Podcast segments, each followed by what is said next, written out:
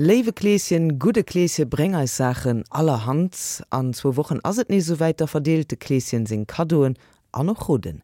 Den Helgen Niklos steht haut der Mëttelpunkt vun des Remission, an der d Angelika Tomi regelmäßig Hannergrin regional an iwwerregional Breich rundrem die kommend festtisch präsentiert. Seit Wochen schon stehen die Schoko-Nikoläuse in den Supermärkten stramm, die zu Gläschen verschenkt werden. Doch wer genau hinschaut, wird feststellen, dass die meisten Nikoläuse gar keine sind. Es sind Weihnachtsmänner, erkennbar an dem roten Mantel mit dem weißen Pelzbesatz und der Zipfelmütze. Ein echter Nikolaus hingegen trägt das Ornat eines Bischofs, einen Rauchmantel, eine Mitra und einen Chromstab. St. Nikolaus ist der bekannteste und populärste christliche Heilige, beliebt vor allem bei den Kindern, denen er Geschenke bringt. Dieser Brauch entwickelte sich aus einer der vielen Legenden, die sich um den Bischof ranken, der im vierten Jahrhundert in Myra wirkte. Nikolaus soll drei Jungfrauen, die nicht heiraten konnten, weil sie keine Mitgift hatten, heimlich Goldstücke ins Zimmer geworfen haben. Seit 1500 Jahren kursieren Legenden über den heiligen Nikolaus. Er soll seinen ererbten Besitz an Bedürftige verschenkt und viele Wunder vollbracht haben. Myra liegt am Mittelmeer im heutigen Staatsgebiet der Türkei und gehörte damals zum Byzantinischen Reich. Hier nahm die Verehrung des heiligen Nikolaus ihren Ausgang. Die Nikolauskirche in Myra, wo seine Gebeine ruhten, wurde zur Pilgerstätte. Im Jahr 1087 brachten italienische Kaufleute die Reliquie vor muslimischen Eroberern in Sicherheit und setzten sie in ihrer Heimatstadt Bari bei. Die Nikolausverehrung hatte sich inzwischen über Italien nach Norden ausgebreitet. Im 8. Jahrhundert taucht Nikolaus erstmals als Nebenpatron in einer Kirche in der Nähe von Münster auf. 400 Jahre später wurde die Nikolauskirche auf dem Krautmarkt eingeweiht. Zur Popularität des Heiligen trug unter anderem die byzantinische Prinzessin Theophanu bei, die 972 in das ottonische Kaiserhaus einheiratete, das Nikolaus daraufhin zu seinem Hausheiligen ernannte. Der Todestag von Nikolaus von Myra war im Kirchenkalender ursprünglich als Festtag verankert.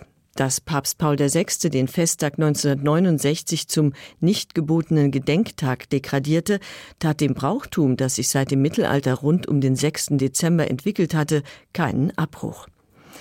Aus dem Mittelalter stammt unter anderem der Brauch, dass der Nikolaus die Kinder besucht. Damals fragte er ihre Glaubens- und Bibelfestigkeit ab. Wer den Test bestand, wurde mit kleinen Gaben belohnt. Kindern, die nicht bestanden, drohte die Route und sie gingen leer aus. Eine Strafe, die zur Besserung motivieren sollte. Unter diesen Vorzeichen entwickelte sich der Nikolaustag zum Geschenkefest für Kinder. Da Luther die Heiligenverehrung ablehnte, verlegte er das Geschenkefest auf Weihnachten und ersetzte den Nikolaus durch das Christkind. Dabei kam dem Fest ein entscheidendes Merkmal abhanden. Das Christkind hat im Gegensatz zum Nikolaus keinen Widerpart. Der prachtvoll gekleidete Nikolaus tritt seit dem späten Mittelalter mit einem willfährigen Gesellen auf, der den Teufel verkörpert und meist ein schwarzes, zotteliges Fell trägt. Der Belzebub, Krampus oder Knecht Ruprecht, wie der Kinderschreck genannt wird, verleiht den Mahnungen des Nikolaus Nachdruck. In der Kombi guter Nikolaus und böser Knecht Ruprecht stehen sich Himmel und Hölle gegenüber. Die Tatsache, dass der Böse dem Guten unterlegen ist und ihm dient, und sei es nur indem er den Sack trägt, untermauert die Autorität des himmlischen Nikolaus. In Luxemburg begleitet der Hosecker das Gläschen. Zusammen ziehen sie am Vorabend des 6. Dezember von Haus zu Haus und verteilen Gaben und Routen. Da, wo sie nicht persönlich erscheinen, werden abends die Schuhe rausgestellt, ein Brauch, der auf das 15. Jahrhundert zurückgeht. Die große Bedeutung, die der Nikolaustag bis heute in Luxemburg hat, kann man nicht nur daran ablesen, dass es zu Gläschen traditionell mehr Geschenke gibt als zu Weihnachten, sondern auch daran, dass die Primärschüler am 6. Dezember frei haben. Das gibt es sonst nirgendwo. Der Generalkalender der katholischen Kirche unterscheidet zwischen Hochfesten, Festen, gebotenen und nicht gebotenen Gedenktagen. Der derzeit gültige Kalender trat 1970 in Kraft. In diesem Kalender ist der Nikolaustag kein Festtag mehr und der Gedenktag der heiligen Barbara taucht gar nicht mehr auf. Er wurde gestrichen, weil es für ihre Existenz so gut wie keine Beweise gibt. Trotzdem wird der 4. Dezember immer noch gefeiert, insbesondere in Bergbaugebieten. Die Verbindung der christlichen Märtyrerin, die 306 durch die Hand ihres heidnischen Vaters gestorben sein soll, und dem Bergbau ergibt sich aus einer Legende, die sich um ihr Leben rankt. Auf der Flucht vor ihrem Vater soll sie sich in einem Felsspalt versteckt haben, der sich vor ihr öffnete. Das Öffnen der Erde bildet die Verknüpfung zum Bergbau. Seit dem 14. Jahrhundert wurde die heilige Barbara von den Grubenarbeitern als Schutzpatronin verehrt. Stollen trugen ihren Namen, Barbara-Figuren schmückten die Minen. An ihrem Ehrentag ließen die Bergleute die Arbeit ruhen, Festgottesdienste wurden abgehalten und feierliche Umzüge veranstaltet. Diese Bräuche haben sich in den traditionellen Bergbaugebieten bis heute erhalten, selbst wenn der Bergbau mittlerweile eingestellt wurde, so zum Beispiel auch im Minnet, wo vor 37 Jahren die letzte Grube geschlossen wurde. Unabhängig davon entwickelte sich der Brauch am 4. Dezember einen Obstbaumzweig zu schneiden.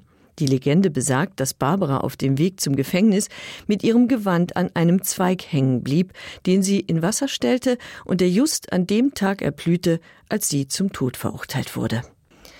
Der Barbara-Zweig, den man am 4. Dezember aufstellt, soll bis Heiligabend aufblühen. Er symbolisiert das Licht in der Dunkelheit, Jesus.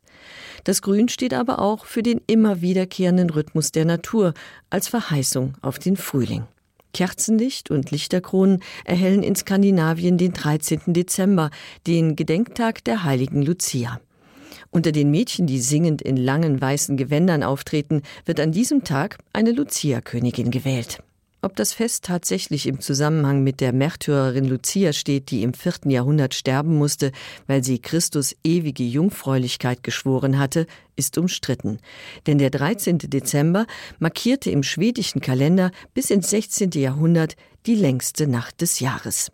Es könnte sich also ebenso gut um ein Wintersonnenwendfest handeln. Bei diesen Festen wurde bereits in vorchristlicher Zeit die Wiedergeburt des Lichtes gefeiert.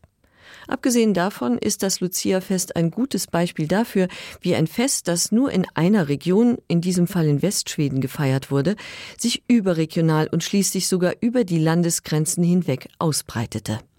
Auslöser war übrigens ein Bericht in einer Stockholmer Zeitung, in dem das Fest 1927 erstmals erwähnt wurde. Licht und Natur in Form von Kerzen und Tannengrün verkörpert auch der Adventskranz.